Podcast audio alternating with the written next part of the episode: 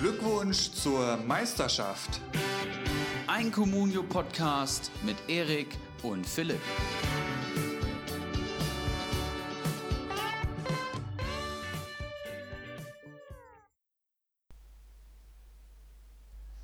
Klinsmanns Tagebücher, abgesagte Spiele, unterbrochene Spiele, Spieler, die unter Tränen den Platz verlassen und zwischendurch wurde tatsächlich auch noch Fußball gespielt. Unter anderem haben wir seit der letzten Folge neun Bayern-Tore gesehen.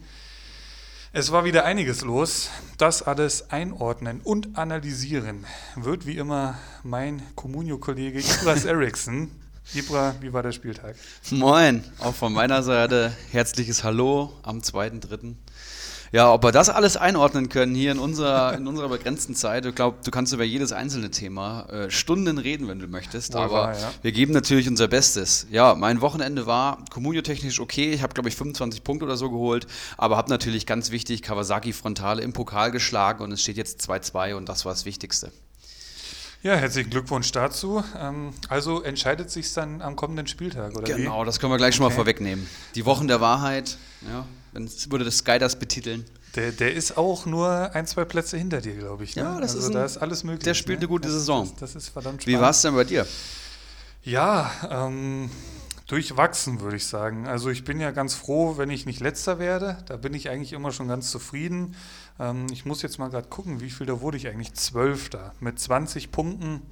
Da darf man halt nicht vergessen, mein teuerster Spieler, ah nee, gar nicht, äh, mein zweiteuerster Spieler mit Amin Harid, wo ich hier richtig Kohle für hingelegt habe, der holt dann nur einen Punkt und dementsprechend kann ich dann mit 20 Punkten eigentlich gar nicht so unzufrieden sein. Bebu, die kriegen 6-0 auf den Sack, der holt noch 0 Punkte, das wurde gerade nochmal korrigiert, wegen den ominösen 13 Minuten da zum Schluss.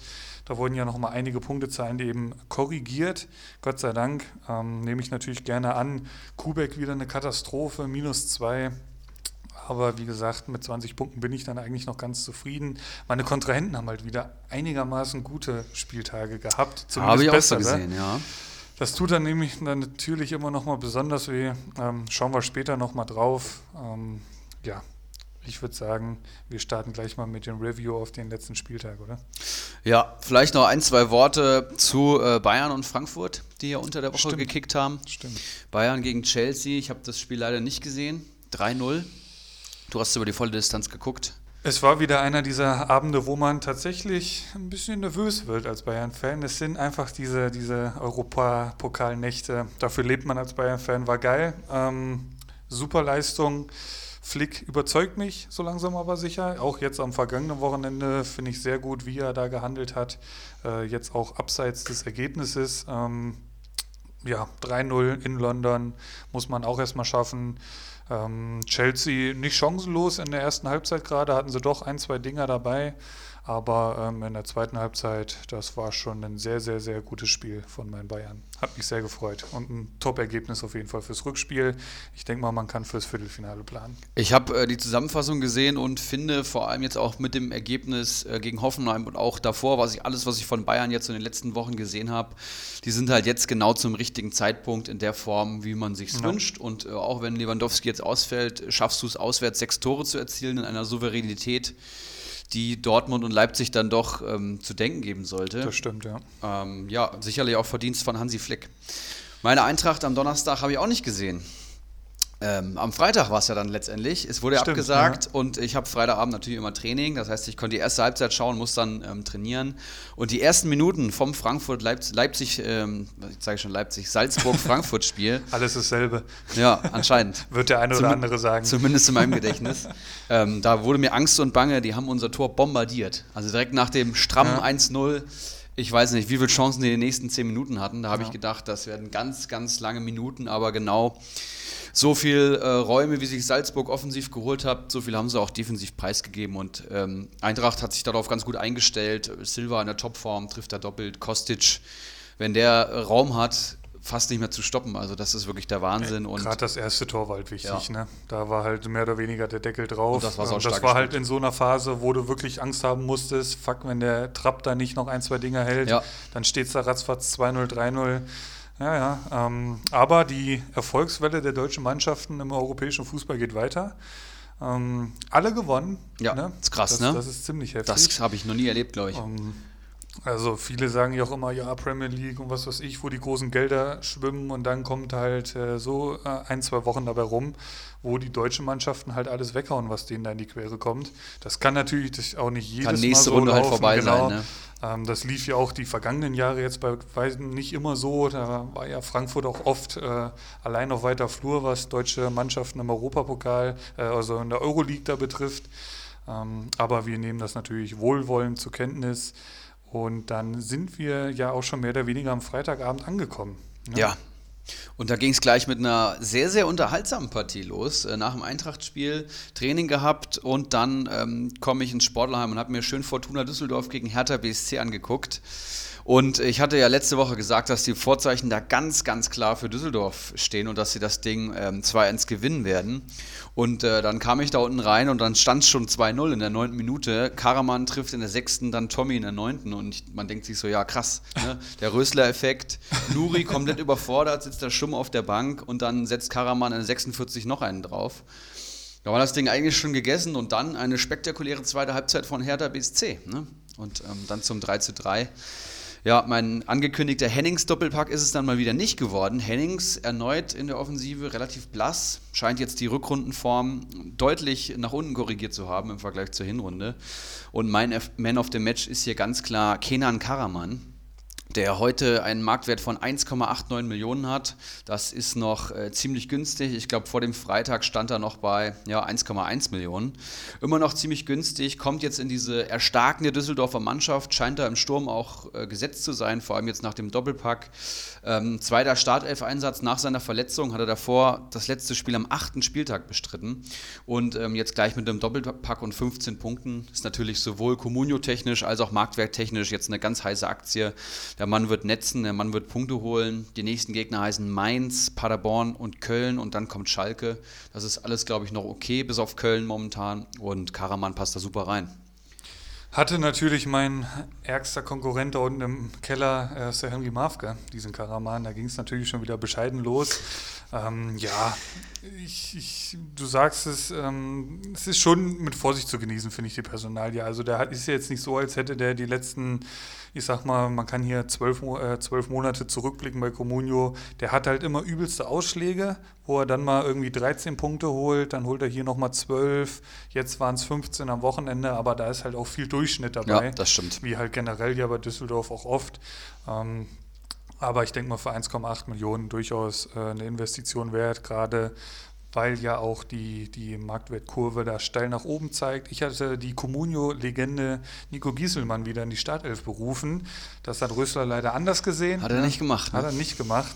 Leider nicht. Suttner wurde dann anscheinend doch wieder rechtzeitig fit. Ähm, hat das ja scheinbar dann auch gar nicht so schlecht gemacht. Moment, wie viele Punkte hat Zwei er hat er geholt? geholt. Zwei, okay. Ähm, ja, ich sag mal, bei einer bei zwei verschiedenen Hälften, einmal gewinnst du 3-0, einmal verlierst du 3-0. Ähm, wobei man ja schon sagen muss, Düsseldorf hat sich das, die, die Tore da schon selber eingeschenkt. Also Ja, das, das. Tommy-Eigentor, das ist ja Slapstick pur. Ähm, auch der Torwart, glaube ich, sah da bei einem Ding nicht so gut aus, wenn ich das richtig in Erinnerung habe. ja. Bei, der, bei dem Elfmeter, den holt er da raus, genau. Ähm, ja. Gut, Ja. Düsseldorf hätte auf jeden Fall die drei Punkte gebrauchen können. Die stehen jetzt weiterhin da unten drin mit 21 Punkten, hätten den Druck auf Bremen weiter erhöhen können, die ja bekanntlicherweise dann nicht gespielt haben an diesem Wochenende. Somit sind es jetzt wie viele Punkte auf Bremen? Das müssten vier sein. Mhm. Ähm, und ein Spiel weniger eben Werder Bremen. Ähm, Berlin, ja, nach den turbulenten Wochen, nach so einer ersten Halbzeit dann so zurückzukommen, Chapeau. Wir werden das weiter beobachten, wie die nächsten Gegner von Berlin. Ich glaube, das war auch gar nicht so ohne. Gut, jetzt gegen Bremen, Hoffenheim, Union. Das sind schon Mannschaften, wo du halt jetzt langsam mal musst. Ja, das stimmt. Ähm, Müssen wir noch über Thomas Kraft äh, reden? Gibt er der Mannschaft einen Mehrwert, jetzt wo er wieder zurückgekehrt ist? Ne? ja, scheinbar, ja ne? zumindest mehr als Jahrstein.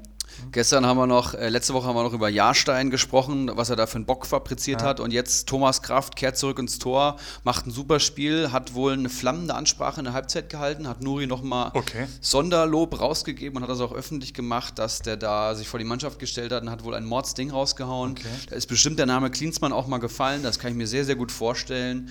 Und der Mann kostet nur 530.000 und hat eigentlich ja, ein ganz gutes Spiel gemacht. Wie gesagt, die ähm, Ansprache wurde hier nochmal vorgehoben.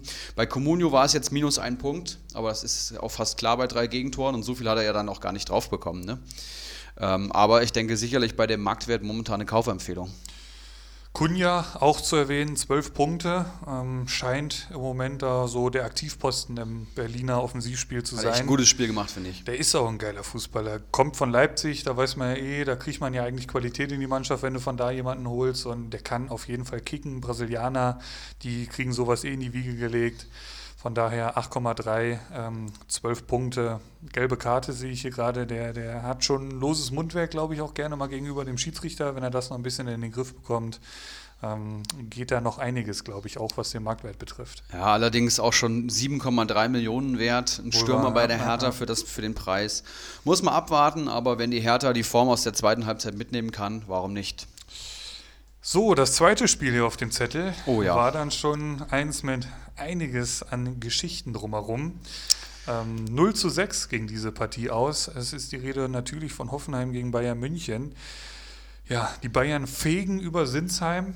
Ähm, Sinsheim holt, ach, Sinsheim sage ich schon, Hoffenheim holt minus 17 Punkte, Bayern holt 102 Gesamtpunkte. Ja. Also viel größer können da die Unterschiede nicht sein. Ähm, ich gucke mal kurz, die meisten Minuspunkte hat auf Hoffenheimer Seite Ribeiro, Ribeiro gehört, geholt, der letzte Woche noch der Matchwinner war. Ja. Jetzt holt er minus 5. Ähm, und auf Bayern-Seite ist natürlich Felipe Coutinho dazu erwähnen, der 19 Punkte holt. Wenn man die Konferenz gesehen hat und äh, Wolf Fuß da reden hören hat, ähm, der hatte ja gesagt, man konnte quasi minütlich dabei zusehen, wie Coutinho das Selbstvertrauen dahin schwindet.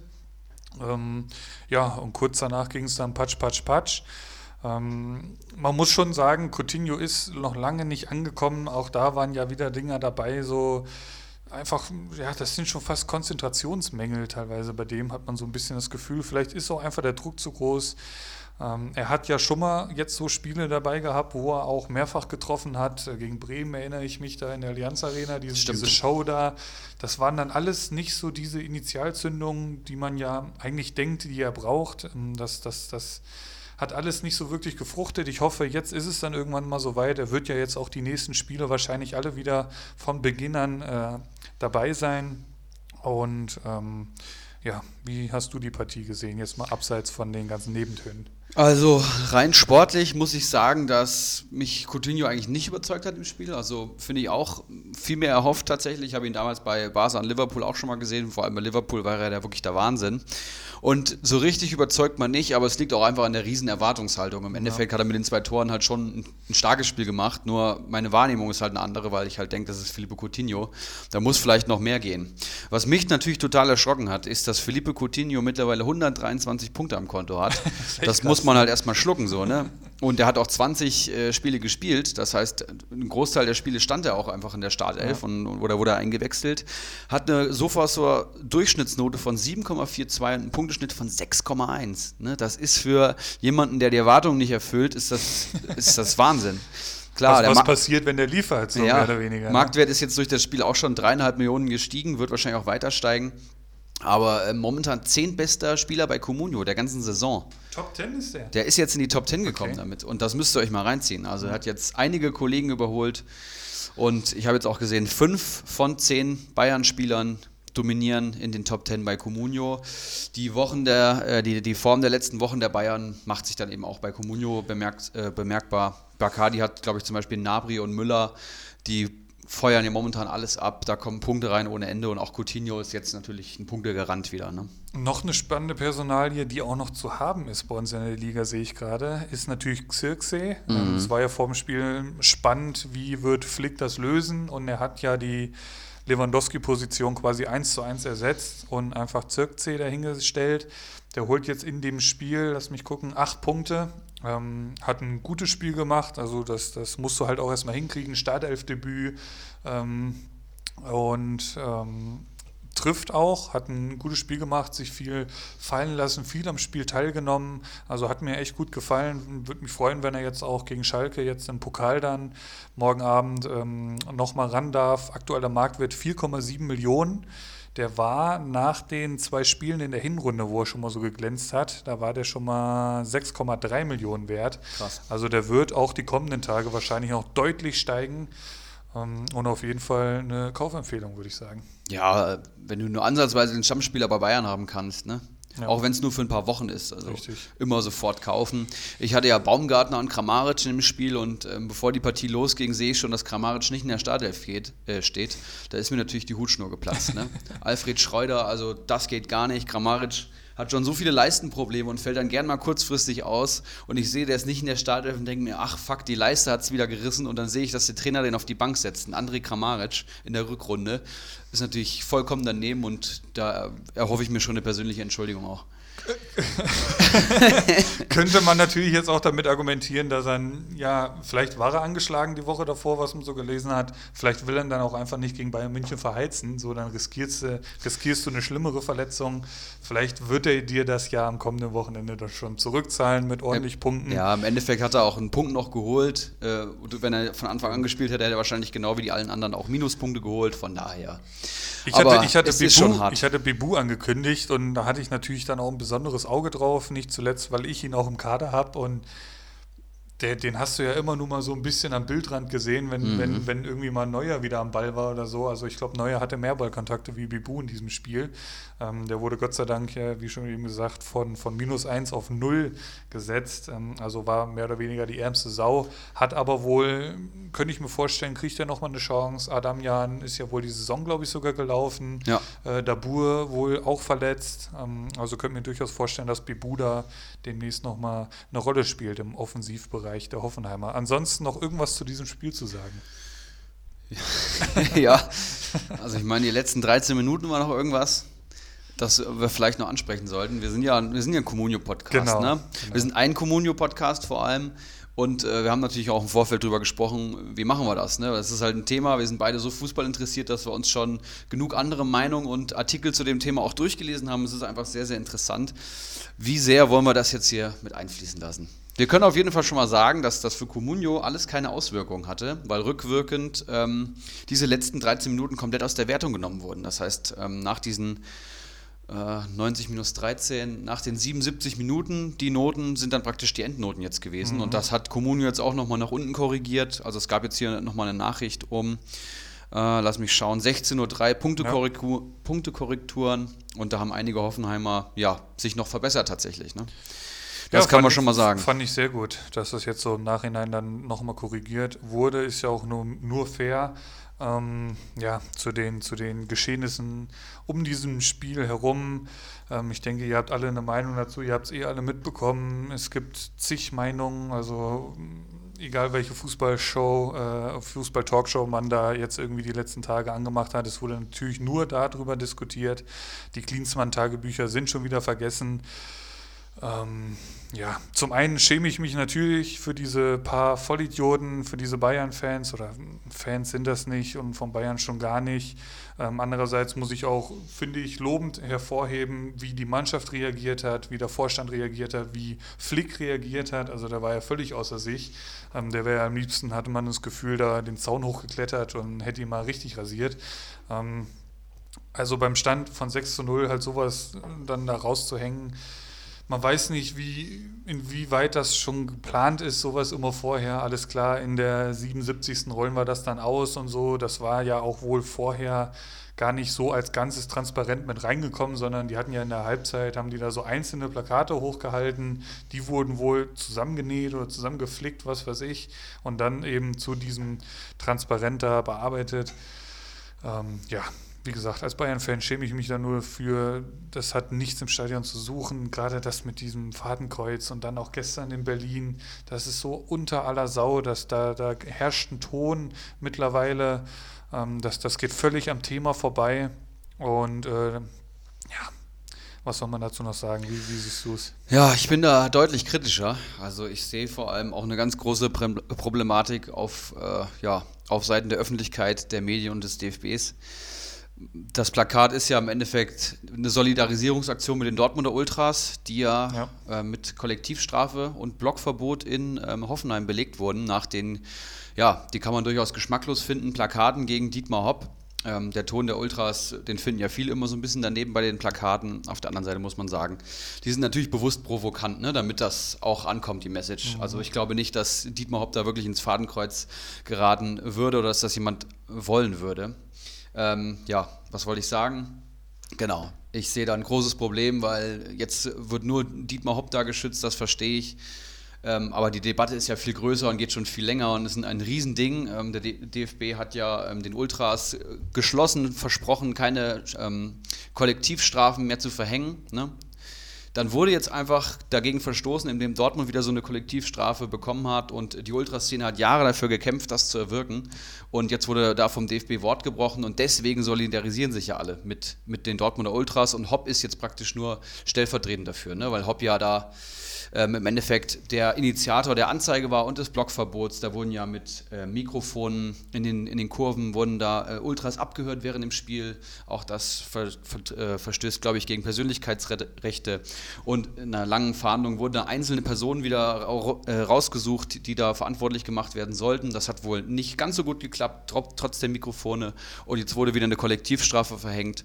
Und das ist die, das ist die eigentliche Diskussion und darüber müssen wir diskutieren. Ähm, die Plakate gegen Hopp, okay, verstehe ich. Vielleicht ein bisschen unter der Gürtellinie, aber ich sehe das als ein beidseitiges Problem. Der muss sich das halt jetzt seit zehn Jahren anhören, gell? Das darf ja. mal, das kommt mir auch so immer so ein bisschen so zu kurz. Ähm, und dann, dann werden da auch Vergleiche äh, die ganze Zeit hergestellt zu, zu diesem Torun Hariga-Ding, was ich überhaupt nicht nachvollziehen kann, weil das zwei völlig verschiedene Dinge sind. Ähm, zum einen, klar, was, was da auf Schalke passiert ist, ist völlig absurd, aber das kriegt man ja erstens am Fernsehgerät überhaupt nicht mit. Das kriegen nur die wenigsten im Stadion mit, weil das irgendwelche irgendein Vollidiot macht da irgendwelche Laute, das, das, das, kriegt man ja gar nicht so mit, aber wenn du da ein Plakat hochhältst, wo ein Fadenkreuz drauf ist und dein Gesicht, ähm, wie, wie, der, der Mann hat Frauen, Kinder zu Hause, also dem muss man ja auch ein, Tick, ein Stück weit in Schutz nehmen, der im Prinzip, der, der, das ist ja sein Jugendverein, der hat für diesen Verein gespielt, da hat er irgendwann mal Kohle gemacht, wo nichts dran verwerflich ist. Und dann hat er sich halt diesen Herzenswunsch erfüllt und will halt sein, seinen eigenen Verein groß machen. Und dass das dann in der Bundesliga mündet, gut, wer die finanziellen Mittel hat, okay.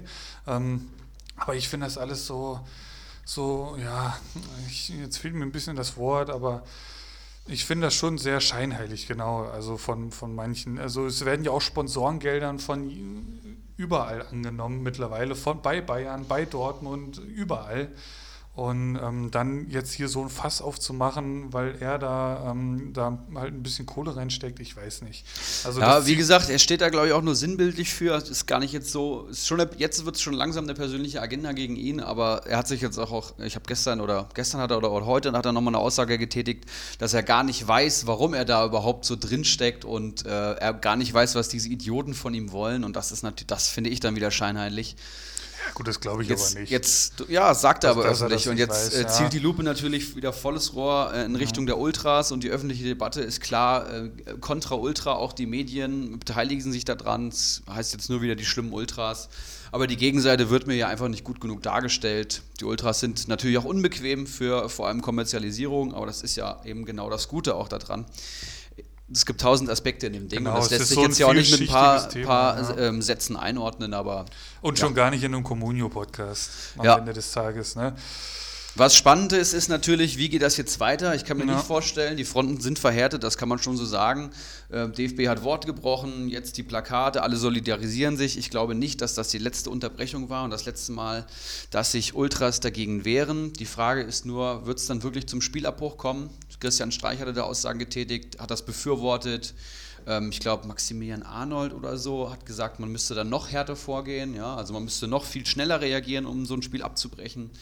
Ähm, Union hatte da ja auch äh, Plakate hochgehalten. Ich bin gespannt und ähm, es ja. wird spannend zu sehen, was da bei Comunio passiert. Ne? Gibt halt auch diese spannenden Gedankenspiele, was wäre passiert, wäre der Spielstand 0-0 äh, 1-0 für Hoffenheim gewesen Ja. oder 0-0, genau. Habe ich mir auch gefragt. Ähm, oder, oder ja, ähnlich wie äh, gestern, oder es hätte ja sogar so weit kommen können, dass das Spiel abgebrochen wird, dann steht es dann am Ende des Tages 2-0 für Hoffenheim, obwohl es 0 zu 6 steht, was ja noch absurder wäre. Also, Das kann dann natürlich auch wieder Comunio betreffen. Wir haben eben schon gesprochen. Ja. Wir haben jetzt zwei verschobene Spiele schon diese Saison. Ne? Ja. Vorher gab es acht Jahre, glaube ich, keins. Jetzt haben wir schon zwei. Wenn es jetzt nochmal einen Spielabbruch gäbe, dann muss man halt schauen, wie man so ein Spiel wer wertet, ne? ohne den Web Wettbewerb zu verzerren. Und das wird dann natürlich auch Einfluss auf Comunio haben. Wenn es da wieder Nachholspiele gibt, dann fallen die wieder aus der Wertung.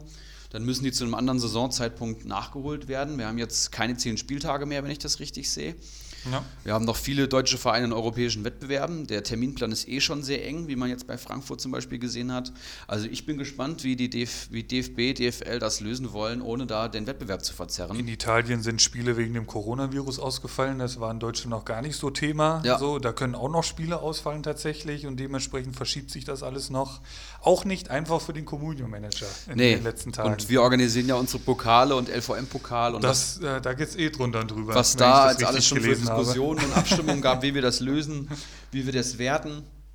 Es ist alles nicht so einfach, aber äh, auf jeden Fall nicht langweilig, das kann man mal so sagen. Vielleicht noch ein Wort zu Hoffenheim. Es war schon erschreckend. Gell? Also 0 zu 6 zu Hause. Das, das geht mir da so ein bisschen bei unter, weil es wurde ja auch schon ein bisschen boykottiert. Ja, ein bisschen Angstgegner hier von Bayern München. Haben wir letzte Woche auch, glaube ich, gesagt. Haben wir, ich hatte ja auch ein enges Spiel. Ich hatte auch 2-2 Ilias Bebu, getippt. genau, Ja. unentschieden. Und die haben da überhaupt nichts anbrennen lassen vor Minute 1. Nach zwei Minuten stand es 1-0, nach sieben Minuten stand es 2-0. Und das dann gegen Hoffenheim. Also das war schon sehr überraschend. Aber Hoffenheim ja generell eh eine, eine ziemliche Wundertüte. Die stehen Moment. aber in der Tabelle noch ziemlich gut da, wenn, mal, wenn man mal reinschaut. Was, was mich echt überrascht Die haben noch irgendwie. fast guten Anschluss an Europa League-Plätze, an, Ja. an die Möglichkeit zumindest. Und ähm, ja, in der öffentlichen Wahrnehmung spielt Hoffenheim gefühlt viel schlechter, aber die haben eine Menge Punkte geholt tatsächlich. Ja. Und ähm, ja, haben absolut nichts mit dem Abstiegskampf zu tun, auch wenn sie solche desol desolaten Leistungen da auf dem Platz bekommen. Wollen wir weitermachen? Genug über dieses Spiel, würde Ja. ich auch sagen. Ähm, Das nächste torrei torreiche Spiel. Augsburg verliert zu Hause 2 zu 3 gegen Borussia Mönchengladbach. Ähm, der Favorit setzt sich durch, will ich mal fast sagen. Ich habe sogar auf den Sieg von Augsburg getippt, ähm, weil ich gesagt habe, dass Augsburg die hoch anlaufen wird und wird die auskontern. Haben sie auch gemacht, hat Gladbach aber auch gemacht. Man of the Match war Marco Richter, der ähm, ja, der gar nicht gespielt hat. Doch, er hat gespielt, aber minus ein Punkt, also der zweitschlechteste äh, Augsburger am Platz. Das natürlich ein Tipp, der total daneben ist. Mein Man of the Match war auf jeden Fall Benze Baini, der ähm, wieder da ist, kann man so sagen. Ne? Der Bayern-Schreck, das letzte Mal am 17. Spieltag gespielt und macht als Linksverteidiger sein viertes Saisontor im neunten Spiel. Finde ich ziemlich beeindruckend. Ähm, hat ja gegen Bayern doppelt getroffen damals. Ich erinnere mich. Dann 3-1 und 4 Punkte geholt und jetzt wieder mit 10 Punkten nachgelegt. Punkteschnitt von über 5 als Gladbach-Verteidiger. Ähm, wird langfristig ja Wendt eh verdrängen, da sind wir uns alle einig, aber dass das jetzt auch schon in der Deutlichkeit passiert. Chapeau, sag ich mal, und äh, den Mann hätte ich gerne im Kader. Der war bei uns, glaube ich, sogar am Markt. Ich hatte ihn so angekündigt letzte Woche. Ja, hast du? Faxe hat den im Kader bei Sehr uns. stark. Äh, Gratulation da in die Richtung. Ähm, Benze Baini 7,13 Punkte. Zwei Personalien finde ich bei Augsburg, wo wir mal drüber reden müssen. Zum einen Lichtsteiner. Hm. Also das ist ja eine Katastrophe, der Typ. Das muss man mal ganz ehrlich so sagen. Ist Ja. der 36 oder wie alt ist der? Ja, 37? läuft darum wie 45. Also irgendwie nach, nach ein paar Sekunden schon die gelbe Karte, glaube ich, gehabt. Ne? Ja. Ähm, Framberger kam dann rein für ihn und also das, das ist jetzt auch nicht das erste Mal in dieser Saison, dass der da deutlich aufgezeigt hat, dass er nicht mehr das ist, was er mal war. Der ist halt auch krass gealtert, ne? muss man Ja. schon so sagen. Und ich finde auch irgendwie Sieht man so in die. Einstellung so ein bisschen, wenn du mal so ein bisschen drauf achtest, also das ist irgendwie ein ganz putziger Typ. Und ähm, natürlich eine Personalie, wo wir auch mal drüber reden müssen, ist Kubek. Also ich habe ihn ja versucht, immer mal, immer mal- immer, immer wieder in Schutz zu nehmen hier. Aber mittlerweile muss ich halt auch sagen, was ist das denn für eine Krücke und vor allem, was ist denn das für ein Torwart-Scouting von Augsburg? Es kann doch nicht so schwer sein, einen vernünftigen Torwart zu finden. Das kann mir doch keiner erzählen. Ja. Es gibt so viele, so gute Torhüter, da wirst du ja wohl als Bundesligist mal irgendwie einen vernünftigen Mann da finden. Sobald der die Linie verlässt, da, da brennt es lichterloh und neun von zehn Schüssen sind dann drin. Also der hat eine Strafraumbeherrschung, sowas habe ich, glaube ich, in der Bundesliga noch nie gesehen. Der, der springt da rum, das ist echt der helle Wahnsinn. ähm, Ja, gut, Stindl ja, macht das eine Ding natürlich auch super, aber. Man muss sich überlegen, dass der Mann für 8,5 Millionen gekommen ist bei Augsburg. Das ist der Vereinsrekordtransfer, wenn ich mich richtig erinnere. Kommt hin, ja. Das ist äh, so ein teurer Torwart, wurde lange nicht geholt, vor allem beim FCA. Das ist jetzt nicht ein Verein, der äh, mit Geld ordentlich um sich schmeißt am Transfermarkt, sondern werden wirklich gezielt Versp Verst äh, Verstärkungen gesucht. Mhm. Dann holst du einen Kubek, die Scouting-Abteilung arbeitet da monatelang dran und dann zahlt der, der, der Typ dir das so zurück. Mittlerweile Marktwert nur noch 700.000 knapp und er hat 25 Punkte erst geholt in 23 Spielen im Schnitt. Und es ist ja auch jetzt nicht so, das als hättest du irgendwie so einen Youngster, wie auf Schalke, jetzt äh, einen Youngster auf der Bank sitzen oder so. Nein, nein, du hast Lute auf der Bank und Giefer auf der Bank, die beide schon eine ähnliche Situation hatten im Augsburger ja. Tor, die beide schon genauso Dinger gerissen haben. Also das ist echt schon happig da. Und ja gut, gegen, das geht jetzt gegen Bayern in der Allianz Arena am kommenden Wochenende. Ich werde, ich habe vier Augsburg-Spieler, glaube ich. Ich muss echt mal gucken, wie ich das da noch hinbekomme, da elf Mann auf den Platz zu schicken.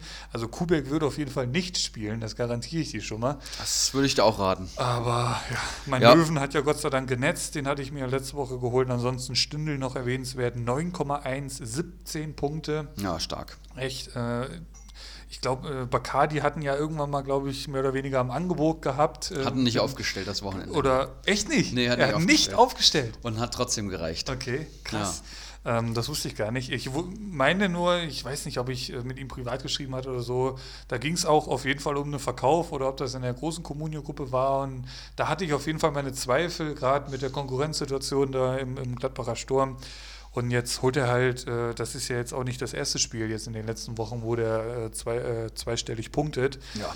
Also echt Chapeau da an den Gladbacher Kapitän. Der ist wieder da, ne? Kann man Definitiv. so sagen. Finn Burgerson hier noch zu erwähnen, sieben Punkte nach der Einwechslung. Ähm, natürlich auch ein sehr, sehr guter Stürmer. Ja. Ich kann mir auch vorstellen, dass das ähm, Duett Niederlechner und Finn Burgerson irgendwann mal zusammenspielen wird. Richter, der ja auch wahnsinnig unkonstant ist, das kann man, glaube ich, mal so sagen. Und äh, hier noch überraschend, dass Uduka endlich gespielt hat. Das hat mich persönlich äh, überrascht. Und Augsburg hat ja. jetzt allgemein, guckt euch die nächsten Gegner an. Das werden schwere Wo Wochen. Es ist jetzt schwierig mit Aus Augsburgern. Ich habe äh, Roveleo, den werde ich jetzt wahrscheinlich die nächsten Wochen auch nicht aufstellen. Ja. Also gegen München hilft eigentlich nur mit elf Mann hinten rein. So ein Augsburgs Hoffnung. Also anders kann ich es mir nicht vorstellen. Spielt ihr in München? In München, Boah. ja. In München. Und irgendwie da, noch, da ist ja dann auch noch der 120. Geburtstag drumherum und so Sondertrikot, also da ja, Feiertag allem, sozusagen. Und äh, die haben ja nach wie vor Kubek im Tor, ne? Also ja. Vogelwild. Ja. Ich glaube nicht, dass er in diesem Spiel dann Lute reinhauen wird. Ähm, danach die Woche muss man die Situation neu bewerten, aber den Lute wird er auf jeden Fall jetzt nicht in, in München verheizen, die Personalie. Wir schauen auf das nächste Spiel, Borussia Dortmund gegen Freiburg, wo man eigentlich auch einige Tore hätte erwarten können. Es war da nur eins, Jaden Sancho in der 15. Minute 1 zu 0 nach Vorlage von Hazard, der den Stürmer gemacht hat. Mhm. Ähm, das, das war sehr auffällig. Haaland, der angeschlagen war, ich glaube Magen-Darm, also nichts Wildes, ist auch mittlerweile wieder fit.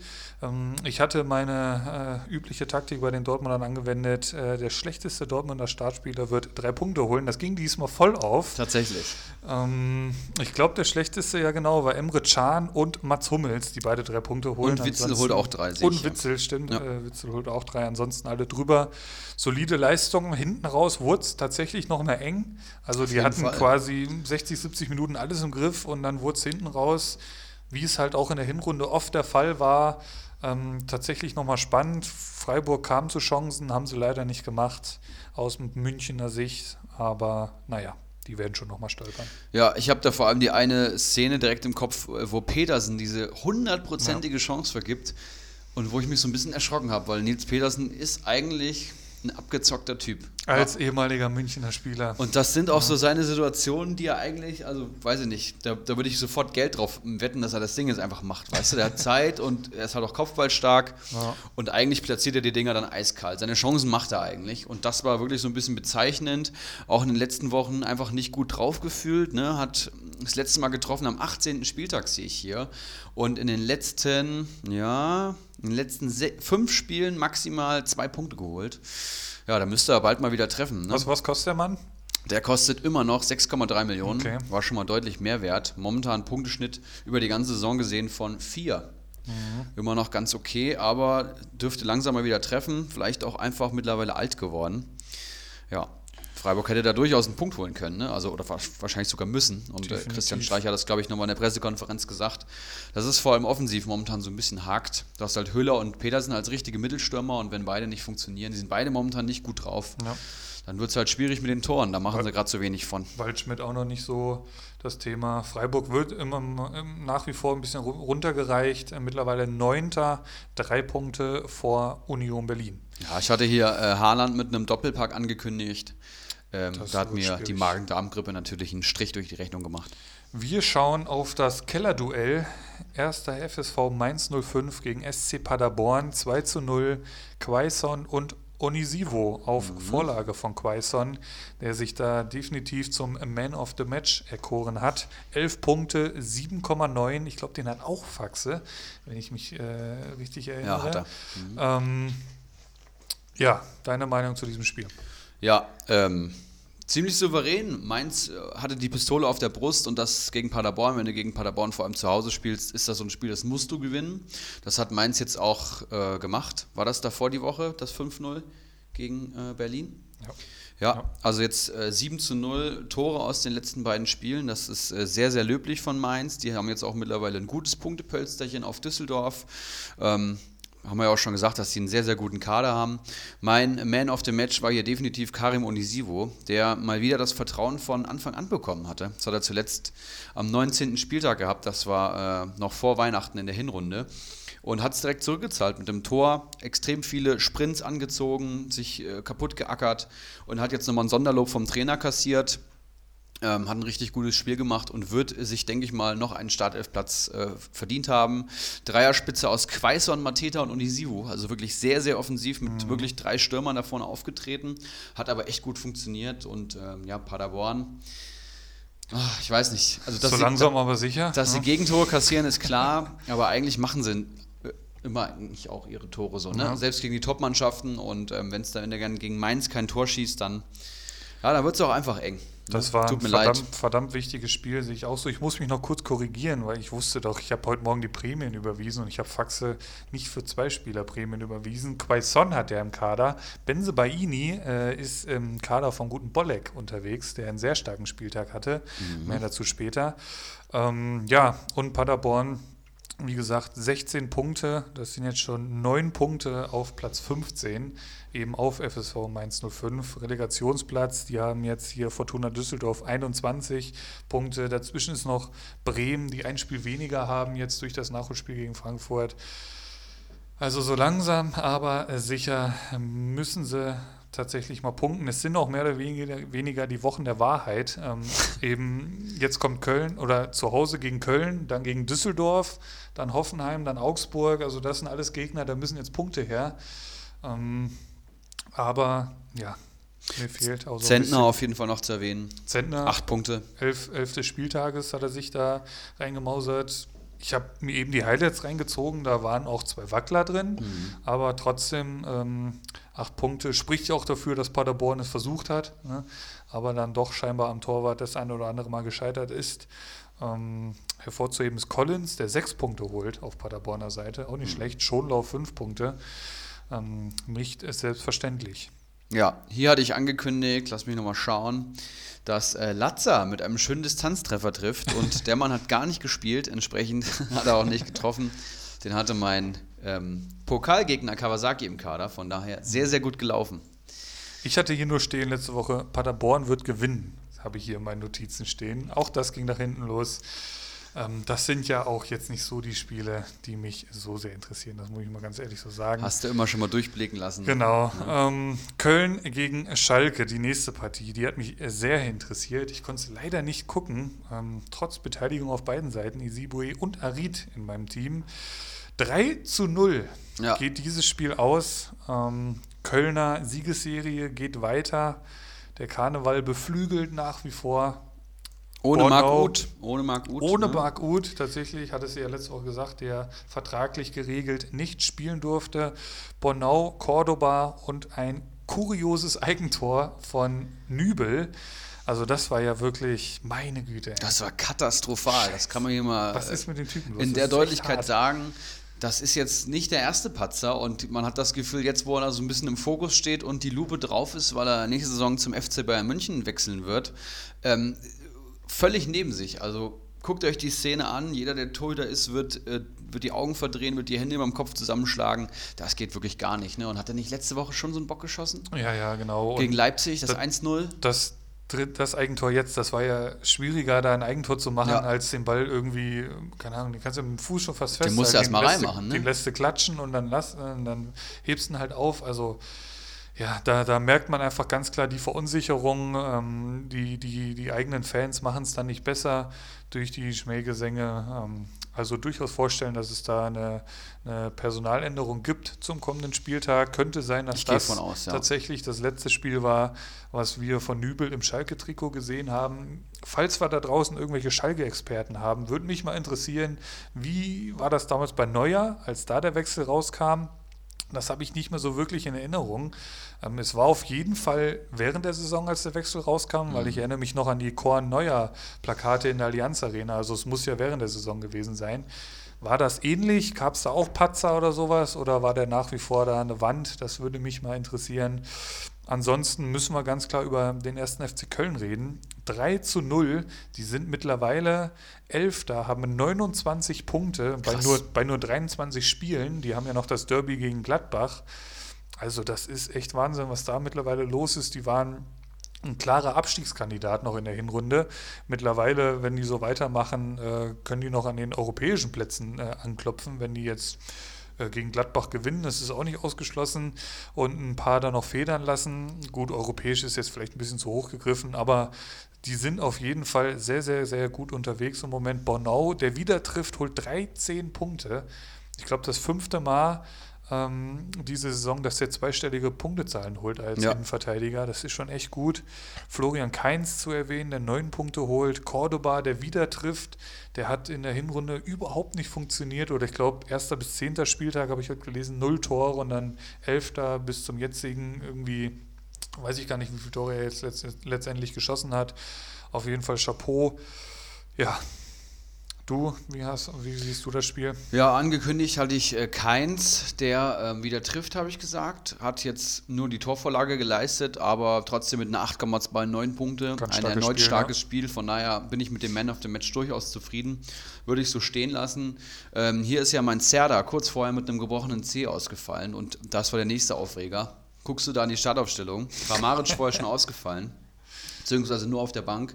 Serda wieder nicht im Kader, ne? Und der war ja davor, ist er ja auch schon zwei Wochen ausgefallen und jetzt hat er sich ein C gebrochen, wird wahrscheinlich erst am 26. Spieltag zum, zum Derby gegen Dortmund wieder am Start sein. Also ganz, ganz furchtbar, vor allem, weil ich ja noch einen Pokal spiele. Da muss ich mir jetzt echt überlegen, was ich mache. Du hast noch ein Team oder was? ich habe noch, ich hab noch ein Team, ich habe momentan viele Baustellen.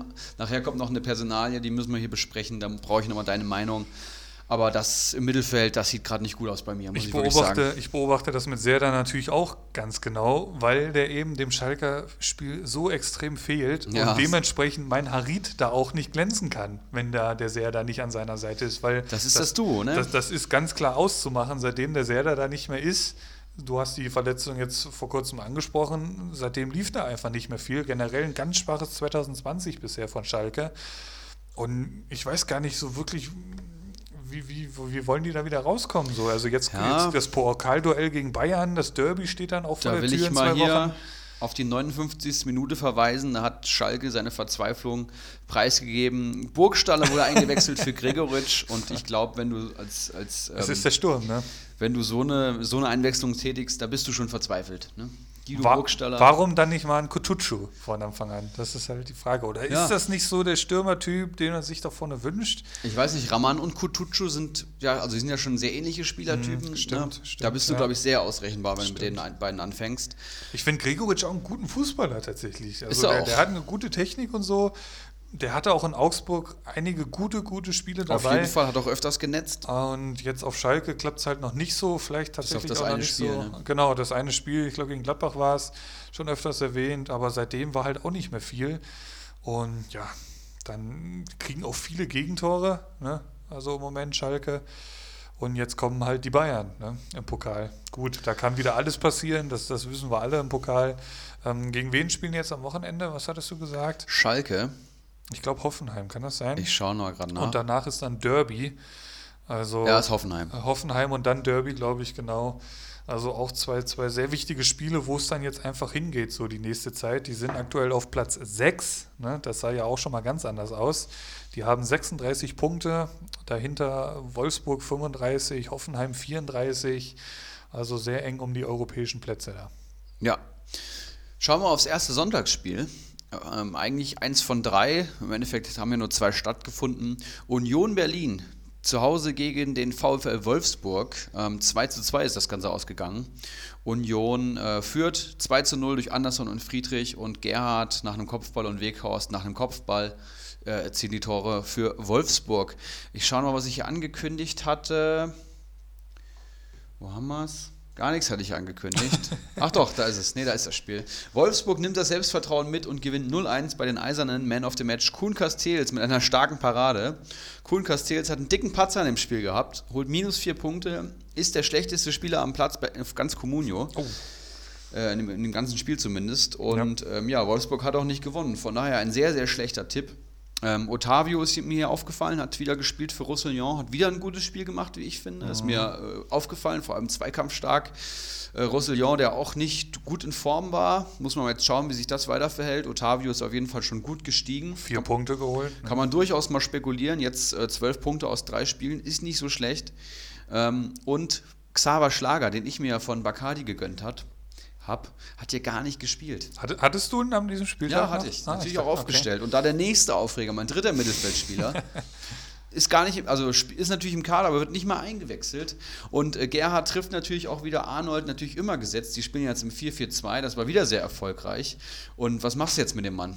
Hast, der ist nur 5 Millionen wert, hat eh nur einen ja. Punkteschnitt von 2, oder weg, so. Weg. Meinst du? Weg, auf jeden Fall. Auf jeden Fall. Selbst.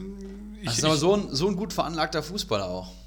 Dafür habe ich ihn jetzt zu wenig gesehen. Ähm, ich hatte ihn ja Anfang der Saison, da hat er mich jetzt auch kommunio-technisch zumindest nicht so überzeugt. Dann die lange Verletzung, jetzt ist er wieder da, hat gespielt. Auch da aus Comunio-Sicht nicht so jetzt geliefert. Und in diesem 4-4-2 scheint Gerhard im Moment die Nase vorn zu haben. Der hat getroffen. Ähm, das spricht natürlich jetzt nochmal für ihn. Ich wollte gerne nochmal das 4-4-2 sehen, das hatte ich letzte Woche gesagt. Das kam dann auch mit der Spitze Wekos und Ginczek. Wekos trifft, Ginczek holt minus eins. Mhm. Also das hat ja semi gut gesagt, geklappt. Gegen Union Berlin, finde ich, musst du gewinnen, wenn du VfL Wolfsburg bist, wenn du eben ums internationale äh, Geschäft äh, mitspielst. Ähm, dann liegst du halt nach 57 Minuten 2-0 hinten aller Ehren wert, dass es dann noch drehen. Ähm, aber Union Berlin musst du halt mit diesen Ambitionen schlagen. Anderson, der jetzt halt tatsächlich auch wieder anfängt zu treffen, acht ja. Punkte. Ähm, Marvin Friedrich, ich glaube nach dem Eckball war es, äh, holt auch acht Punkte. Beides Vorlagen von Trümmel, da lacht sich der Bacardi wieder ins Fäustchen. Ähm, holt neun Punkte, bester Mann am Platz. Ähm, da kann man natürlich auch so einen Stindel mal draußen lassen, ne? wenn du so, machen, so ja. Kollegen wie einen Trimmel dann hast. Ähm, ja, ansonsten. Und Lenz hier noch zu erwähnen mit einer 7-7 mhm. hat auch ein sehr, sehr gutes Spiel gemacht. Generell punktetechnisch eher durchwachsen. Gesamtpunkte Union Berlin 37, Wolfsburg 31 Punkte. Ja. ja. Also die haben sich nicht viel genommen, die beiden. Das stimmt. Erstaunlich, dass in so einem Spiel dann vier Tore fallen, wo man eher mit einer Defensivschlacht rechnet. Und im nächsten Spiel, 15.30 Sonntag, das habe ich nämlich geschaut, Leipzig gegen Leverkusen nur mit einem 1-1. Es ist so ein Spiel, da erwartet man richtig viele Tore. Ich hatte letzte Woche ein 3-2 für Leipzig angekündigt. Und ähm, ja, irgendwie tritt genau das Gegenteil ein. Ne? weil die Trainer dann doch äh, mehr darauf achten, dem Gegner seine Stärken zu nehmen, habe ich heute im Rasenfunk gehört, als denn einfach volle Offensive zu gehen. Und ähm, ja, erste Halbzeit war sehr unterhaltsam, wie ich finde, war ein munteres Auf und Ab.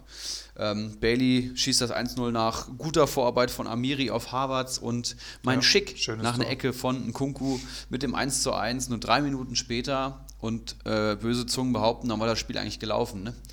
Dann war es abwartend. Immer wenn, der, wenn die eine Mannschaft den Ball hatte, hat die andere sich zurückgezogen, ziemlich starr verteidigt und diszipliniert verteidigt vor allem und hat nichts riskiert. Ja. Beide haben auf den Fehler des anderen gewartet und so geht es 1-1 aus. Aus Bayern-Sicht, denke ich mal, hast du dich gefreut? Ja, ich wollte ja, äh, dass äh, Leipzig patzt und das haben sie dann tatsächlich auch. Ähm, ich habe halt, wie einst Jogi Löw Mario Götze am Seitenrand heiß gemacht hat, zeigt der Welt, dass du besser bist als Messi. Habe ich den Harvards hier stark geredet letzte Woche.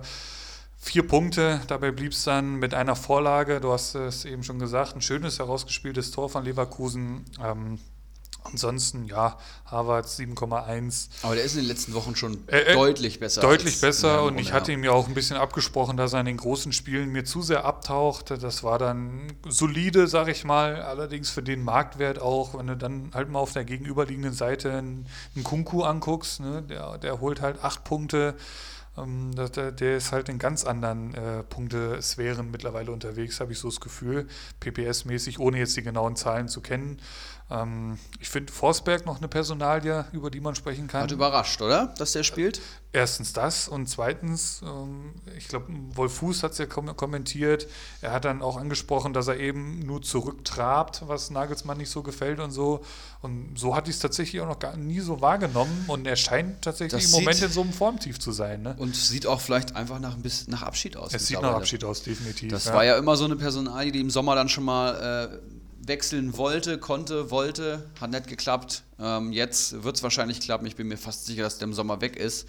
Dafür gibt es auch zu viele junge, talentierte Spieler, die deutlich hungriger sind als in Forsberg momentan. Und es gibt bestimmt einige Teams, die äh, in, weiterhin Interesse an Emil Forsberg haben. Ist auch marktwerttechnisch tatsächlich äh, ziemlich eingebrochen. Also Hinrunde eigentlich so konstant ja, sagen wir mal so zwischen, ah, zwischen 9 Millionen und 12 Millionen und mittlerweile ist er halt bei 8,3 Tendenz halt stark sinkend, mhm. weil jetzt äh, eben in der Rückrunde, das, das war noch gar nichts bis jetzt auf das Spiel gegen Schalke, da hat er ja getroffen, wurde aber glaube ich nur eingewechselt, ja. wenn ich das richtig in Erinnerung habe. Ansonsten war, ist das noch nicht so wirklich der Forsberg, den wir alle kennen.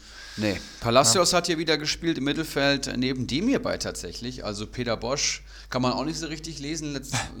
Eigentlich deutet alles darauf hin, dass dem hierbei irgendwie nur Achter Nummer 3 ist ja. und dann spielt er auf einmal in so einem wichtigen Spiel neben Palacios. Arangis wird nur eingewechselt. Eigentlich gesetzt. Ja, ja. dem hierbei hat aber auch ein ganz gutes Spiel gemacht. Mhm. Ähm, Palacios war okay, würde ich sagen. Ähm, aber ich denke, Charles Arangis und ja, es ist ganz schwierig zu sagen, wer da, wer da ähm, zukünftig spielen wird, aber alle drei interessante Spieler auf jeden Fall.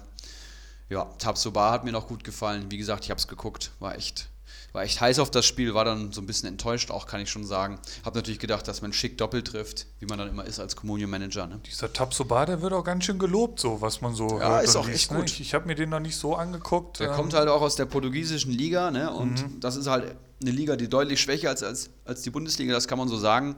Und das sind dann einfach so Spieler, die brauchen mal ein halbes Jahr Eingewöhnungszeit. Das mhm. ist einfach meistens so, weil das äh, Tempo in der Bundesliga deutlich höher ist, es ist deutlich physischer. Die taktischen Anweisungen des Trainers sind ein bisschen komplexer. Aber der spielt einen ganz abgezockten ähm, Innenverteidiger. Den haben die gekauft, ne? Den haben die gekauft, okay. ja. Ja, interessant. Erinnert mich so ein bisschen, ich hatte ja hier auf Schalke, ich habe gerade mal geguckt, Todibo hieß er, ähm, der nach 29 Minuten eingewechselt worden ist, holt bei einer 3-0-Niederlage vier Punkte. Ja. Da hatte ich ja den nächsten Boyata angekündigt. Ähm, also Tabsoba werde ich mir auf jeden Fall mal genauer anschauen. Ich würde sagen, damit haben wir dieses Topspiel am Sonntagabend auch äh, abgehakt und mhm. wir schauen auf das andere Topspiel am Sonntagabend, was dann leider nicht stattgefunden hat. Nee. Bremen gegen Frankfurt, deine Meinung dazu? Richtig, das abzusagen? Ja, also aus Frankfurter Sicht bin ich da, gehe ich da vollkommen mit. Ja. Ähm, warum da jetzt so die Ausnahme gemacht wurde, weiß ich nicht. Also es gab ja dann irgendwie schon mal den Fall, dass da vor acht Jahren, ich glaube, ähm, zwei Spiele dann gespielt wurden in drei Tagen oder so. Ja, aber ich freue mich natürlich, ich finde es in Ordnung. Das ist natürlich die Frage, wann das Spiel dann stattfinden wird. Gibt es immer noch keinen Termin, glaube ich, ne? Bin ich, mir, bin ich mir gar nicht sicher. Und es kommt halt auch stark darauf an, wie, wie weit kommt Frankfurt im europäischen mhm. Wettbewerb. Für Bremen natürlich auch schwierig, weil am Ende dann, ja, hast du dann nochmal ein Spiel mehr als die anderen. Das ist halt schon Wettbewerbsverzerrung. Das, das kann Vorteil sein, es kann ja. Nachteil sein. Das war eben, ich hatte schon eine Bundesliga geguckt, da war auch halt ein Bremen-Fan dabei und dass das wenn du jetzt so Momentum aufbaust, sag ich mal, und dann, klar, kannst du die schlagen, aber hätte jetzt Düsseldorf beispielsweise das Ding noch gewonnen, dann, dann wären es dementsprechend mehr Punkte Abstand und dann gerätst du da in so einen Negativstrudel, in dem sie natürlich eh schon sind. Ähm, ja. Aber gut, ich glaube, Bremen hätte sich fast sogar gefreut, wenn die das gespielt hätten. Auf jeden Fall. Frankfurt Auf natürlich dann brutal müde. Ne? Das ist natürlich dann wahrscheinlich ja. auch ein Vorteil. Ja. ich glaube, Bremen will halt auch im Moment, die wollen ja spielen. So, ja. Wenn du dann jetzt Sonntagabends auf dem Sofa sitzt und siehst, wie Düsseldorf punktet, wie Mainz punktet, wie Berlin punktet, also das ist schon eine ziemlich angespannte Situation da, glaube ich, in Bremen. Ja. Ne?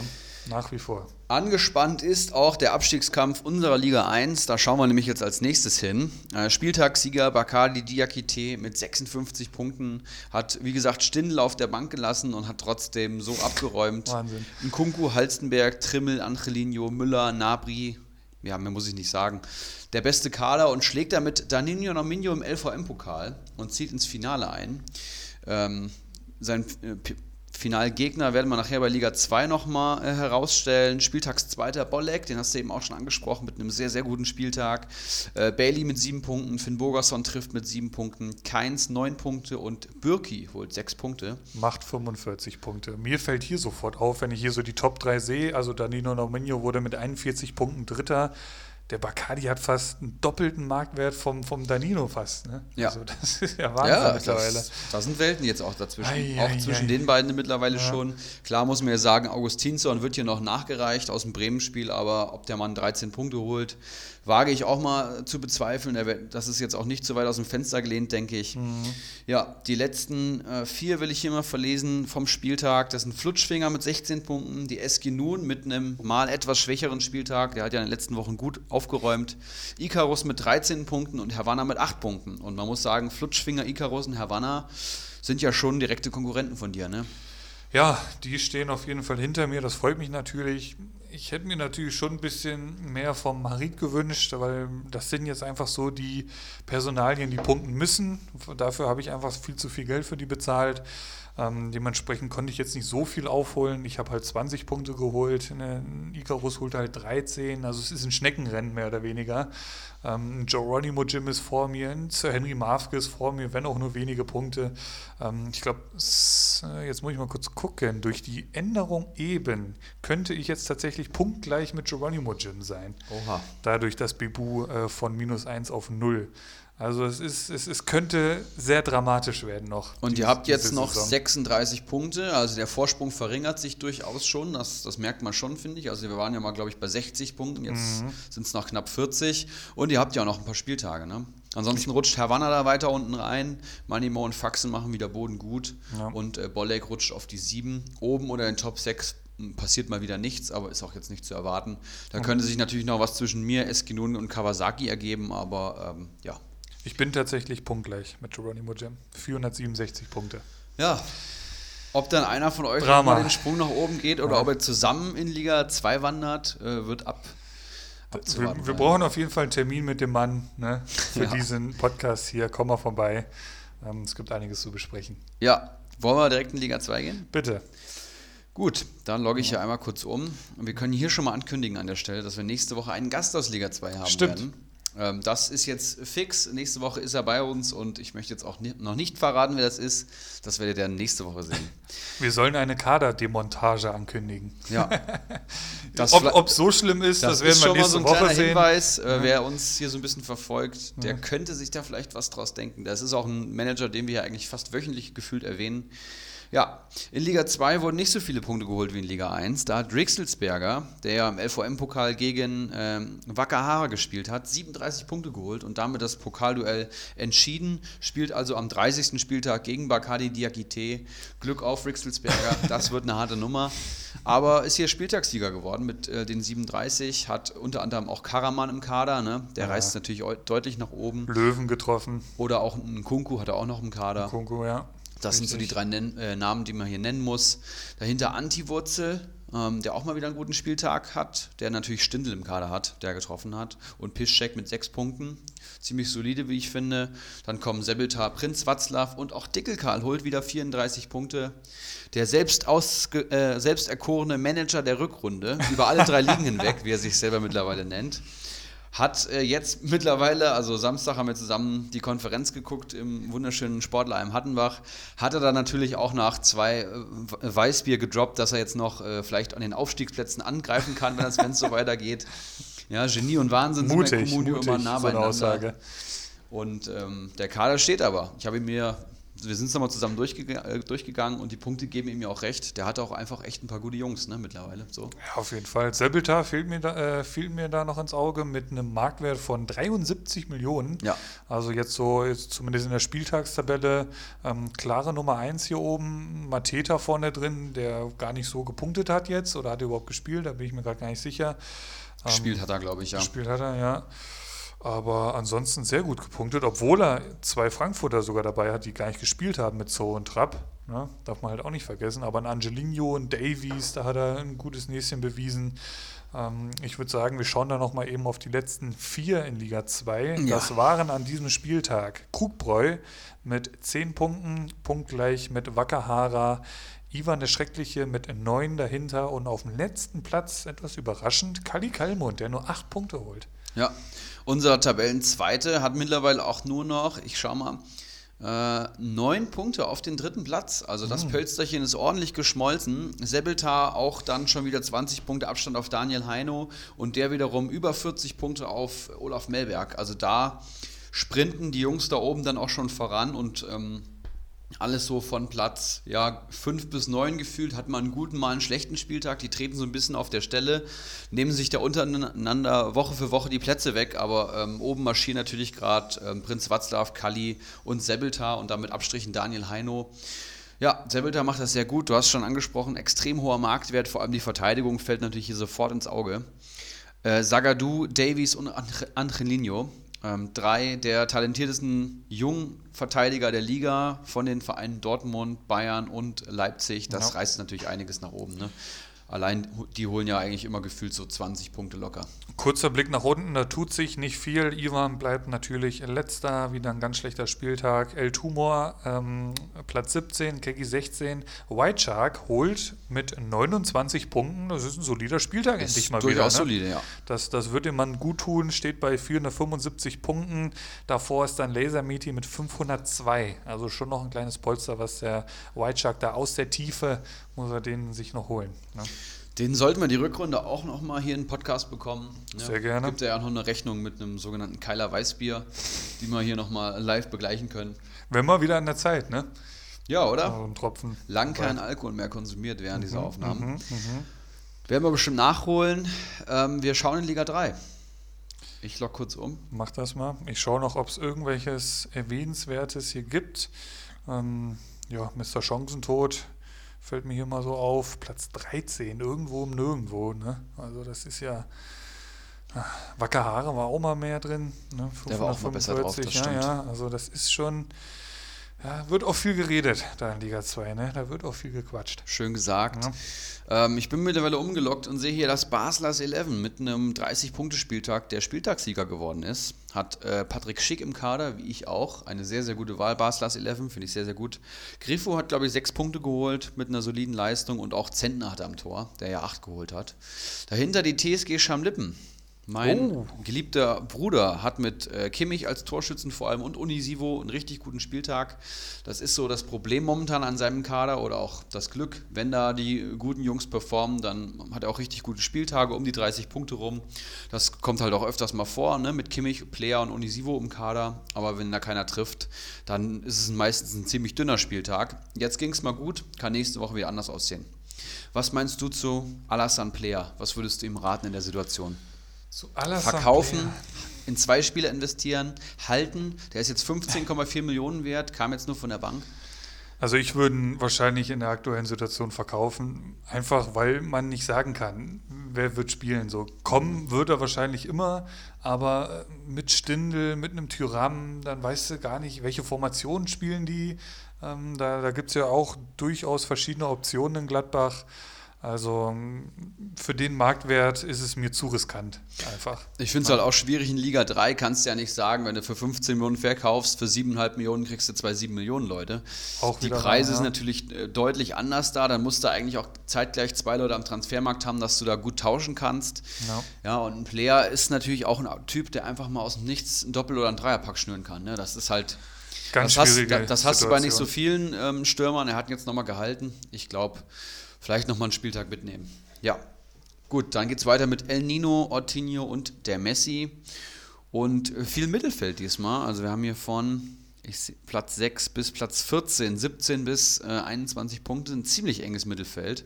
Und unten haben wir unten vier Leute, die da den Vogel, den Vogel, abgeschossen haben. Schmittler 99, den Namen kenne ich ja gar nicht.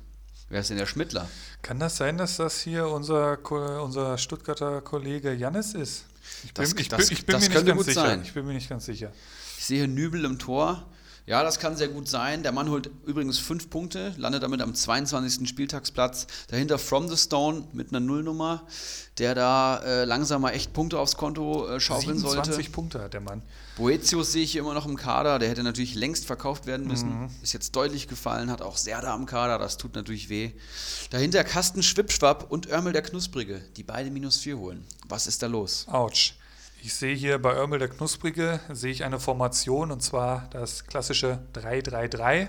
Oh. Also da fehlt anscheinend noch ein Verteidiger.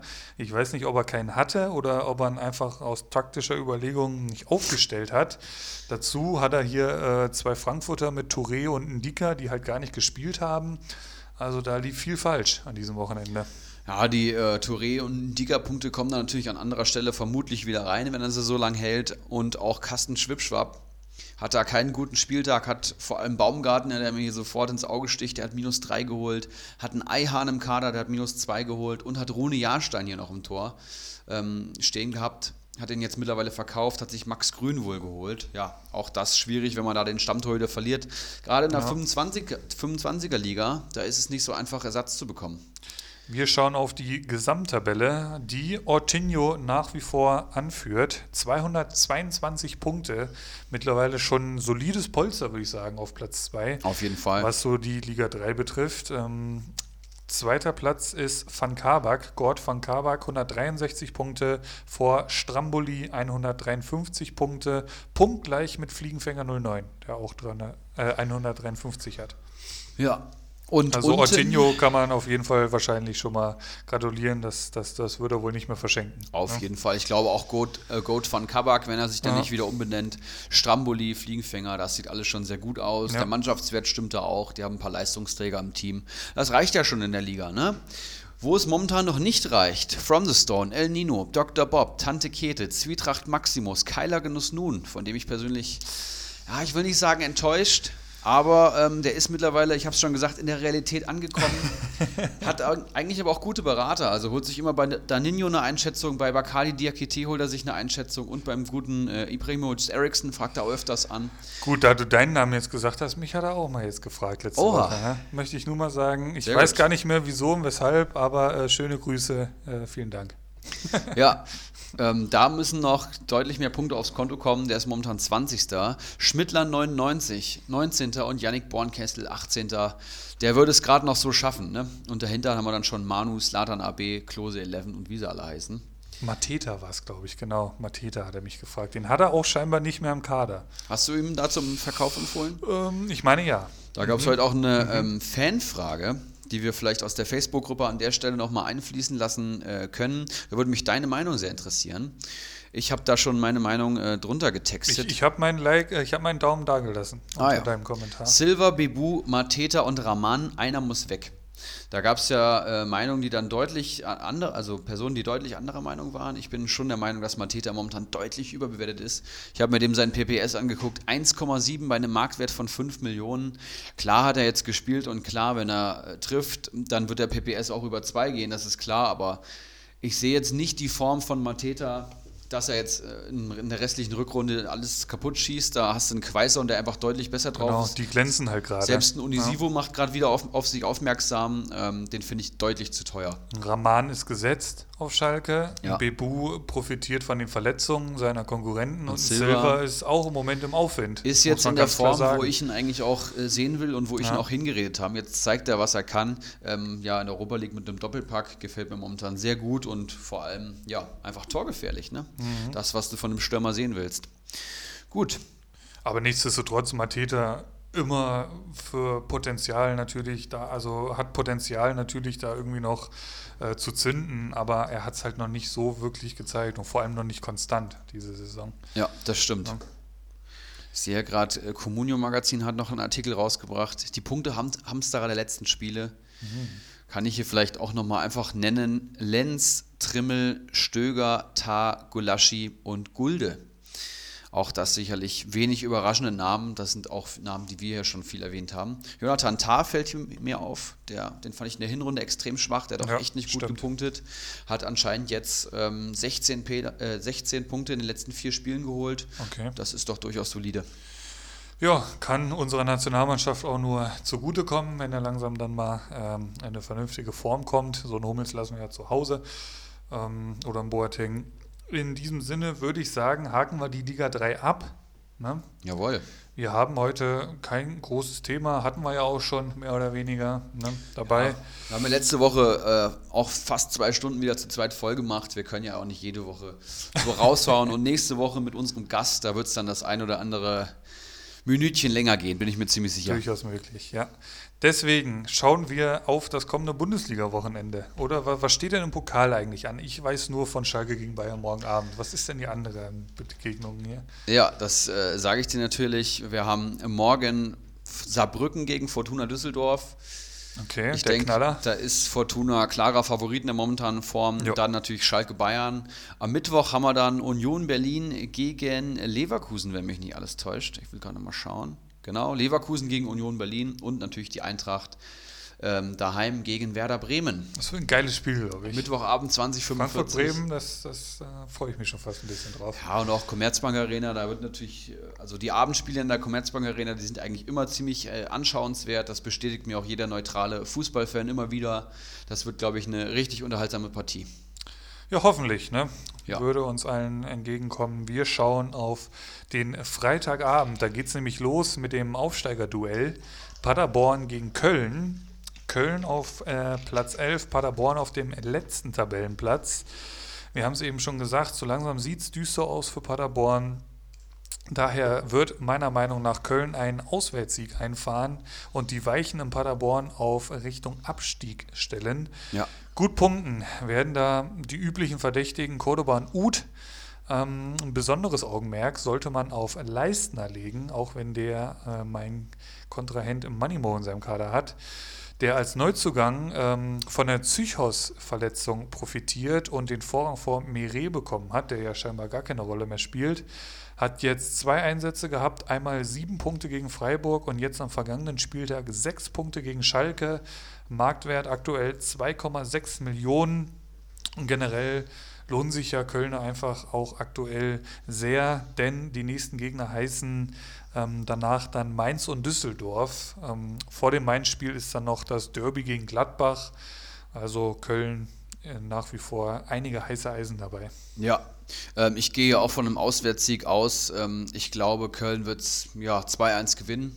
Bin mir ziemlich sicher, dass Paderborn mal wieder netzt. Zu Hause haben die eigentlich immer ganz gut gespielt. Und netzen wird Srebeni, der jetzt auch in, bei der 2-0-Niederlage drei Punkte geholt hat. Und das als Stürmer ne, wirkt wie so ein richtiger ähm, Mittelstürmer, der nur punktet, wenn er Tore schießt. Aber da scheint es anders zu sein. Der macht auch so eine ganz solide Comunio. Ähm, hat eine ganz solide Communio-Leistung, wenn er nicht trifft und wird da natürlich netzen. Den White Shark wird es freuen, der hat ihn ja mittlerweile im Kader. Dem attestiere ich da acht Punkte. Der Headings-Nachfolger sozusagen beim ja. White Shark im Kader, okay. Ja. Hat er sich da jetzt äh, festgelegt? Ich, ich bin gespannt. Leipzig gegen Wolfsburg, das nächste Spiel. Ähm, meiner Meinung nach, Leipzig wird einen klaren Sieg gegen Wolfsburg einfahren. In Wolfsburg, ja. In Wolfsburg, das weiß ich gar nicht. Ich, ich äh, bin mir gerade nicht sicher. Schau mal bitte nach. Ähm, ja, ist in tatsächlich Wolfsburg. in Wolfsburg. Ja. Dann habe ich das hier falsch herumstehen. Ich gehe trotzdem von einem deutlichen Leipziger Sieg aus. Ähm, ich haue hier einfach meine alte, altbewährte Dortmund-Prognose raus. Der schlechteste Leipziger wird aus der Startelf am Ende mindestens drei Punkte haben. Spannend, hören wir jetzt zum dritten Mal in Folge, aber hat ja gut funktioniert. Einmal ja, einmal bei einer, nein, bei einer guten Mannschaftsleistung ist das durchaus mal schnell drin. Weil ich glaube, so Wolfsburg, das, das kommt den Leipzigern so ein bisschen entgegen, in ihre Spielweise. Kann ich mir auch gut vorstellen. Leipzig qualitativ fast auf jeder Position überlegen, denke ich. Ähm, haben wir jetzt auch kein Spiel unter der Woche, das heißt, die sind da gut ausgeruht. Das wird Leipzig auch gut tun, die ja danach wieder gegen ähm, London, äh, Tottenham spielen. Ich gehe hier auch von einem ähm, 3 zu 1 in Wolfsburg aus. Wolfsburg wird auch ein Tor schießen, wahrscheinlich macht es Daniel Ginczek. Und bei Leipzig wird ein Kunku wieder rausstechen mit zwei Torvorlagen. Leverkusen gegen die magische SGE Eintracht Frankfurt. Und da sehe ich äh, Alario, den Volland-Vertreter, mhm. äh, weit vorne, der da mit zwei Toren den Unterschied machen wird. Wird mindestens zehn Punkte. Ah, nee, gar nicht. Äh, ich habe hier stehen, Leverkusen wird mit zwei Toren Unterschied gegen Frankfurt gewinnen. So rum. Und Alario wird mindestens acht Punkte und einem Tor ähm, zum Man of the Match.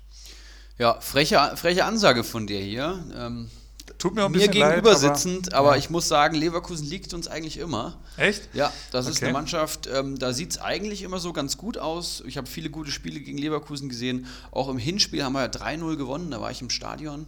Ähm, das war auch eine sehr interessante Partie. Ich gehe hier von einem 1-1 in Leverkusen aus. Ähm, Frankfurt sieht gegen die Top-Teams gut aus. Leverkusen wird 70% Ballbesitz haben und Frankfurt wird das Kontertor schießen. Ähm, gute, gute Partie bei Frankfurt wird vor allem Almami Touré machen, mein Rechtsverteidiger. Wenn er denn spielt. Die rechte Seite komplett dicht macht und mindestens fünf Punkte holt. Und Frankfurt muss ja auch mal so langsam, ne? Also ja. die sind Platz 12 natürlich, haben jetzt das eine Spiel weniger. Sind noch ein paar Punkte auch auf dem Relegationsplatz, aber in der Liga, ja gut. Also ich finde, Frankfurts Blick muss nach oben gehen. Also klar, nach unten hin erstmal absichern, aber nach 23 Spieltagen sind Ach, die einen Punkt hinter Köln. Es ist graues ja? Mittelfeld momentan. Das ist Fakt. Und da äh, muss, finde ich, muss man schon mehr erwarten und ich sehe einfach Leverkusen doch da klar stärker im Moment. Deswegen meine Prognose pro Leverkusen. Das nächste Spiel, Hertha BSC gegen SV Werder Bremen. Da sehe ich Kunja ganz weit vorne. Mhm. Wird Bremen ins Tal der Tränen schießen. Bremen wird sich wieder einmal viel vornehmen, aber keine Leistung auf den Platz bringen. Und so langsam aber sicher kann man dann die Planungen für Liga 2 intensivieren an der Weser. Prognose für Kunja mindestens sechs Punkte. Ja, ähm, die letzten Ergebnisse von Hertha daheim waren wirklich unterirdisch. Ich weiß nicht, wann die das letzte Heimspiel gewonnen haben. Es ist ein Krisenduell. Ja. Also Hertha verliert da gegen Mainz 3-1, gegen Köln 5-0, dann haben sie gegen Schalke 0-0 gespielt, ähm, dann haben sie gegen Bayern vier Stück kassiert. Woher kenne ich so eine Heimschwäche? Ach ja, aus Bremen. Ja. Also beide, beide Mannschaften momentan nicht gut drauf, aber ich denke Hertha dann noch besser. Die haben jetzt drei Tore geschossen. Kunja ist ein sehr, sehr guter Tipp. Ähm, da du den genommen hast, würde ich hier von einem 2-1 für Berlin ausgehen und Torschütze Maximilian Mittelstädt, der in mhm. den letzten Wochen echt gut punktet. Der kam jetzt nur von der Bank. Ich hatte ihn ja, glaube ich, schon mal empfohlen, aber hat, glaube ich, wieder vier Punkte geholt äh, in einem, in einem ähm, 3-3. Das ist, glaube ich, ganz in Ordnung als Berliner Außenverteidiger und den würde ich hier zum Man of the Match küren. Schalke 04 gegen 1899 Hoffenheim. Und du hast eben dein Touré angesprochen. Da muss ich jetzt halt mein Armin Harit stark reden. Ähnlich wie ich das mit Harvards letzte Woche gemacht habe. Er muss jetzt so langsam mal zusehen. Ich habe 10 Millionen für den Mann bezahlt, einen Tick mehr, glaube ich sogar. Der steht jetzt bei 7 irgendwas. Und das kann es halt nicht sein. Der hat ein wahnsinnig, wahnsinniges Potenzial. Das hat er oft in der Hinrunde gezeigt. Und ich sehe halt, dass Schalke endlich mal wieder ein Bundesligaspiel gewinnt, denn zuletzt haben die am 18. Spieltag gegen Gladbach 2-0 gewonnen. So lange ist das schon wieder her, das war im Januar.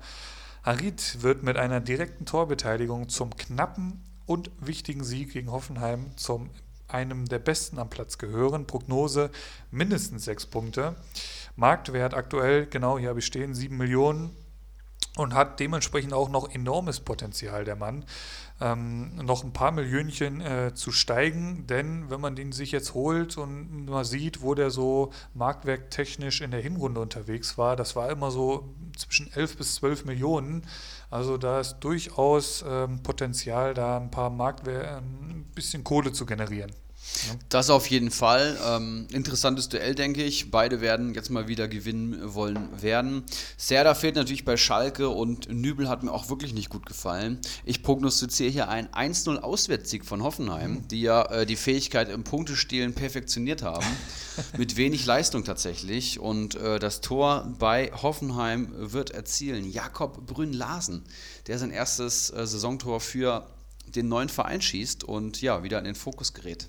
Der alte Dortmunder, meinst du? Gegen, ja. Gegen Schalke ist es dann soweit. Kann ich mir vorstellen, vor dem Derby natürlich äh, eine ganz besonders schöne Geschichte. Solange mein Bebu die Vorlage macht, bin ich cool mit dieser Meinung, gar kein Problem. Wir schauen auf das nächste Spiel in der Knaller, SC Freiburg gegen Union Berlin. Da habe ich mich sehr schwer getan, da irgendwie rauszusuchen. Kann ich nachvollziehen, ähm, ja. Ich kann nicht mal sagen, in welche Richtung das gehen wird. Da kannst du jetzt einerseits sagen, klar, Freiburg immer heimstark, andererseits Union immer ekelhaft zu bespielen. Das gleiche kannst du aber auch über Freiburg sagen. Momentum spricht im Moment für Berlin. Also da kann wirklich alles passieren. Ähm, deswegen sage ich jetzt einfach mal Grifo. Grifo wird ein solides Spiel machen. Was soll ich anderes sagen? Der wird einen Freistoß in Winkel jagen. Also es ist jetzt ins Blaue geraten.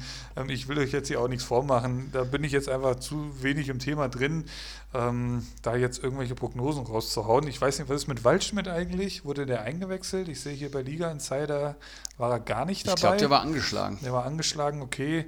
Auch so eine Personalie seit dieser Horrorverletzung, war das in der Hinrunde da, glaube ich, ne? da hat er der ersten Nationalmannschaft, oder war das sogar bei der Nationalmannschaft, ähm, äh, erinnere ich mich da an so eine ziemlich üble Szene und seitdem kommt er irgendwie nicht mehr so in Tritt. Vielleicht ist das ja so eine Personalie, die man auf jeden Fall beobachten sollte. Ja, ich glaube, das wird ein Spiel werden, wo natürlich keiner das Spiel machen möchte. Ja. Also beides Mannschaften, die eher über den Konter gerne kommen. Freiburg spielt natürlich zu Hause, wird wahrscheinlich mehr Ballbesitz haben, aber insgesamt wird es wahrscheinlich ein ziemlich ereignisarmes Spiel, sage ich jetzt. Wahrscheinlich wird es genau das Gegenteil. Ich würde ankündigen, Pedersen, der ähm, ja diese hundertprozentige vergeben hat, das nicht auf sich sitzen lassen möchte, sich aber auf der Bank wiederfindet, weil Waldschmidt wieder da ist und trotzdem netzt nach Einwechslung. Also Joker Pedersen sticht zum 1 zu 1. Waldschmidt mit Adduktorenproblemen, lese ich hier gerade. Ja, hat mein Konkurrent Kawasaki Frontale, kann durchaus noch einen Spieltag anhalten. Ja. Also unbedingt halten, empfiehlst du jetzt dem einen oder anderen Manager. Ja, der Rest kann über den Verkauf nachdenken, aber er soll den auf jeden Fall halten. Ja, interessant. Gut, nächstes Spiel. Moment, jetzt muss ich hier erstmal gucken. Was hatten wir gerade? Genau, das Abendspiel. Ein ziemlicher Kracher. Ist geil, ja. Borussia München-Gladbach gegen Borussia Dortmund. Also Zwei direkte Tabellenkonkurrenten, Dortmund 48 Punkte, Gladbach 46 Punkte. Beide müssen eigentlich gewinnen, um an der Spitzengruppe ja. dran zu bleiben, weil Gladbach hat Leverkusen auch schon direkt im Nacken. Ähm, Gladbach kann an Dortmund vorbeiziehen mit einem Sieg. Das stimmt, ja. Auch spannend. Also Gladbach ähm, bei 46 Zählern, Borussia Dortmund bei 48 und Gladbach hat eben noch das Spiel weniger. Also sehr, sehr spannende äh, Situation aktuell patzt Leipzig nochmal und lasst die mal ein Spiel verlieren, dann ist Gladbach bei einem Sieg punktgleich mit Leipzig auf einmal wieder. Also es ist nach wie vor noch recht eng da oben. Stimmt. Ähm, ich sehe allerdings äh, die Dortmunder im Moment einfach stärker. Es hat natürlich Potenzial für ein richtig, richtig geiles Fußballspiel.